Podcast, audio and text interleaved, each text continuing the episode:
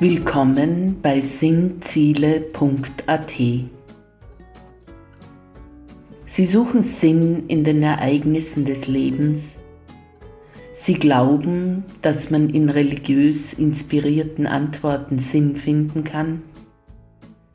Vielleicht glauben Sie sogar an Gott, können aber mit Institutionen wenig anfangen. Sie wollen selber denken, selber nach Sinn suchen dann sind Sie hier richtig. Hören Sie den Podcast von sinnziele.at zu verschiedenen Themen und Fragen des Alltagslebens. Tauchen Sie ein in sinnvolle Anregungen für Ihren Geist und Ihre Seele.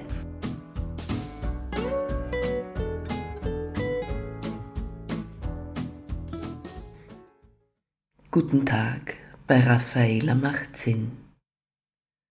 Heute beginnt ein neuer Themenkreis.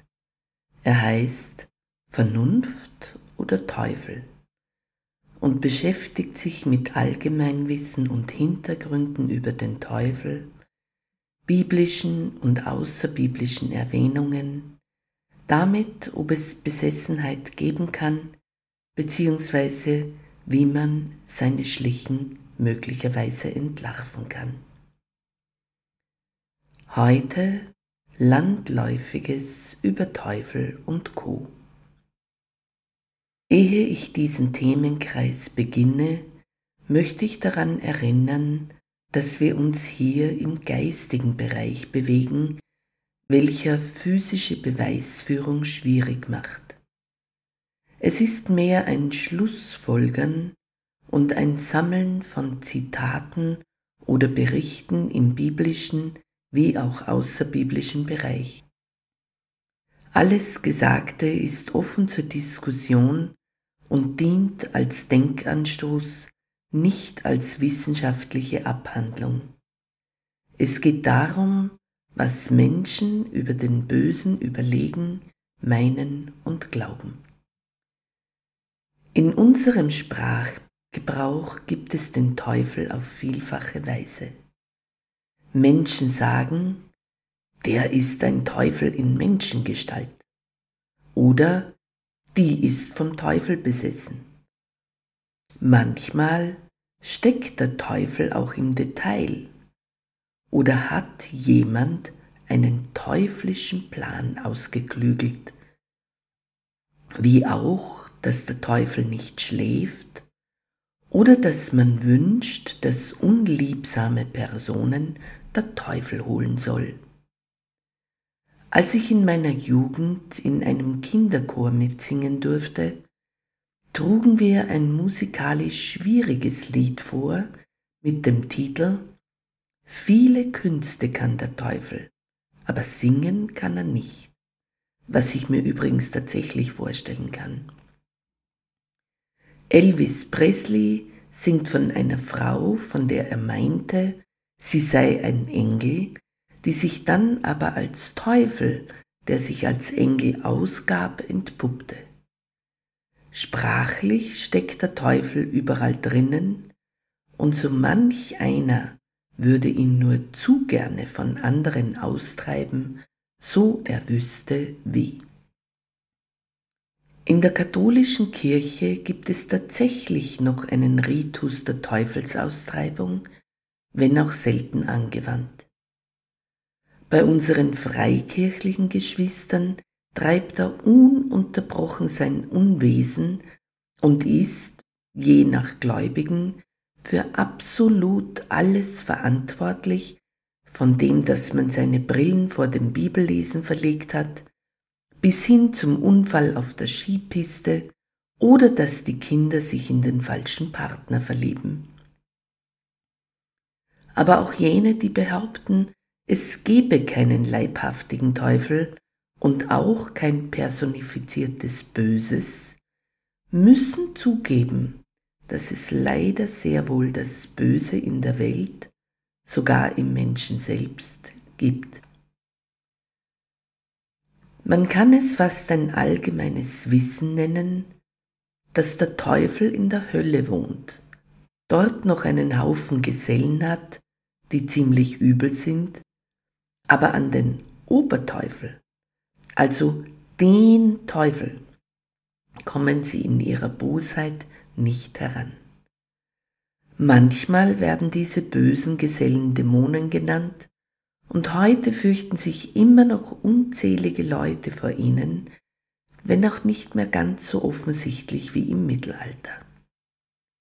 Es scheint uns Menschen innezuwohnen, sich die Existenz vom Bösen und bösen Geistern in schaurigen Farben und Formen ausmalen zu wollen. Es gibt Menschen, die gerne mit bösen Geistergestalten kokettieren, die sie selbst an die Wand malen, zur eigenen Faszination und einer Lust an ein bisschen Angst vorm Bösen. Gut erkennen kann man das am Halloweenfest.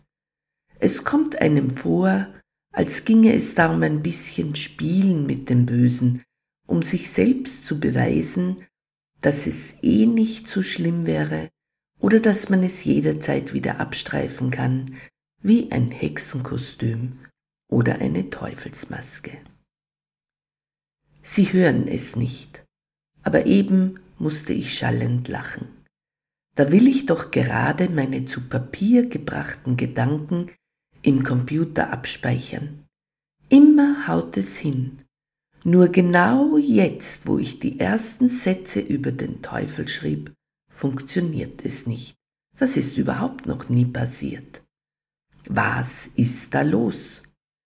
Verunmöglicht mir der Teufel vielleicht gar die Abspeicherung meiner geschriebenen Gedanken über ihn, weil er nicht will, dass Wissen über ihn verbreitet wird?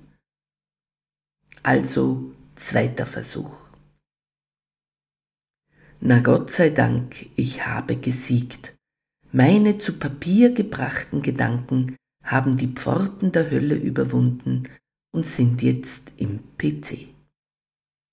Es gibt tatsächlich viele Menschen im halbchristlichen, unchristlichen und auch totalchristlichen Bereich, die so denken. Und ich will mich nicht darüber lustig machen, denn es entlastet uns Menschen ganz toll, wenn wir jemanden zur Verfügung haben, der uns die Verantwortung für alles Üble in der Welt abnimmt. Er ist schuld, sagen wir Menschen, und zeigen mit dem Finger auf den, welchen wir uns als dunkle Gestalt mit allerlei Macht ausgestattet und mit allen Wassern gewaschen vorstellen. Als ich sechs Jahre alt war, wurde ich in Religion mit dem unzähligen Pichler Religionsbüchlein konfrontiert. Unter anderem gab es darin eine schaurige Seite, die den Teufel in der Hölle zeigte, wie er eben glühenden Schwefel in die Kehle eines durstigen Erdenbewohners goss, der am Höllenboden lag, umgeben von Flammen, die aus allerlei Höllenöffnungen schlugen.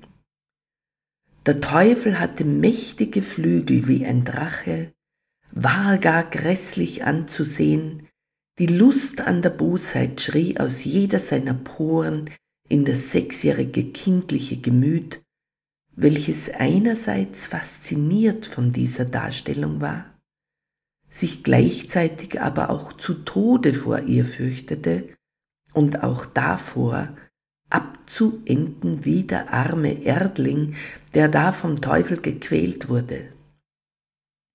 Man wollte überall hin, bloß nicht an diesen Ort der ewigen Finsternis und Höllenqualen, denen man nie mehr wieder entrinnen konnte, war man erst mal gestorben und da drin, was ja geschehen konnte. Pichler und die Klosterschwester Lucia leisteten ganze Arbeit an der Kinderselle.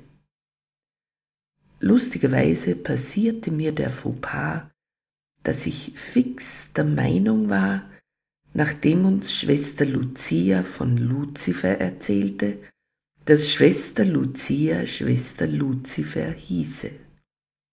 Mein Bruder versuchte mir das auszureden, hatte jedoch keinen Erfolg. Als ich sie dann in der nächsten Religionsstunde fragte, ob sie nun Lucia oder Lucifer hieß, war sie gar nicht amused und lief rot an vor Empörung. Da ist mir wohl etwas durcheinander gekommen. Der Teufel hat auch zahlreiche Namen, die weithin bekannt sind. Teufel, Satan, Scheitern, Beelzebub, Beelzebul, der Böse, der Gott sei bei uns, Luzifer, Engel des Lichts, Höllenfürst, Diavolo, Fürst der Finsternis, Mephisto, Herr der Fliegen, der Leibhaftige und noch mehr. Wie sieht er aus? Bei uns gibt es einen breiten Konsens über die Erscheinungsform des Höllischen. Er sieht grässlich aus. Halb lebender, halb toter, halb Drache, menschliche, männliche Figur mit zwei Widerhörnern, manchmal mit spitzen Ohren und einer langen Zunge, aber auf alle Fälle immer mit Ziegenfüßen und einem langen Kuhschweif. Dieses Aussehen leitet sich vom römisch-griechischen Waldgott Pan her. Pan ist ein Halbgott mit Ziegenfüßen. Er war eine Mischung aus Tier und Mensch. Irgendwann beim Übergang von Mittelalter zur Renaissance wurde dieser Gott der Römer und Griechen zur Steilvorlage für alle Arten Dämonen, Teufel und sonstige finstere Gesellen aus der Unterwelt. Künstler stellten ihn nach diesem Bild dar. Und wenn wir uns heute den Teufel vorstellen, dann ähnelt er noch immer diesem Bild aus der Renaissance, obwohl die Darstellung des Bösen durch das Gamen modern erweitert wird. Im Alpenraum spielt der Teufel auch eine Rolle in Märchen und zahlreichen Sagen. Immer ist er ein Verführer, einer, der sich verkleidet, um nicht erkannt zu werden, ein Wunscherfüller unmöglich erreichbarer innerweltlicher Dinge wie Geld, Macht und manchmal sogar Liebe. Er zieht aber öfters den Kürzeren im Wettstreit, weil er zwar verschlagen ist, aber trotzdem dumm und in seinem Wissen limitiert. Dumm und blind macht ihn seine Gier, und so tricksen ihn in diesen Sagen des öfteren Menschen mit Schleue aus. Ebenfalls im Alpenraum hat sich über Jahrhunderte die Idee des Krampus verteufelt. Eigentlich ist der Krampus ein Schirrbert, aber durch die Vermischung mit dem katholischen hat der Krampus heutzutage Züge vom Waldgott Pan. Schirchberchten hingegen sind Überbleibsel aus Zeiten, ehe die Menschen in den Alpentälern christianisiert wurden. Angeblich machten sich damals vor vielen Jahrhunderten die Vorfahren grässliche Kostüme mit dämonischen Fratzengesichtern und aus Tierkleidung, liefen mit lauten Schellen und Rufen durch die Gegend, schlugen mit Weidenruten auf alles, worauf man mit Weidenruten schlagen konnte, um den Winter, das Böse und die Dunkelheit zu vertreiben. Die Kostüme sollten so furchterregend sein, dass sich Kobolde, Hexen, böse Geister und letztlich der Winter selber so sehr fürchteten, dass sie allesamt aus der Gegend verschwenden und die armen Bewohner nicht länger plagen wollten. Es gibt noch Perchtenpassen, die Tradition hochhalten und wo man noch das Ursprüngliche des Brauchtums sehen kann. Religiös muss man noch unterscheiden. Der Teufel der Bibel hat vielleicht gar nicht allzu viel gemein mit dem alpenländischen Tölpelteufel der Sagen oder Märchen. Der Teufel der Bibel ist wohl eher das, was wir Satan nennen. Der Krampus-ähnliche Teufel des Alpenraums ist zwar verschlagen, scheint aber besiegbar, während Satan der ist, vor dem man sich in Acht nehmen muss. Mit dem scherzt man nicht.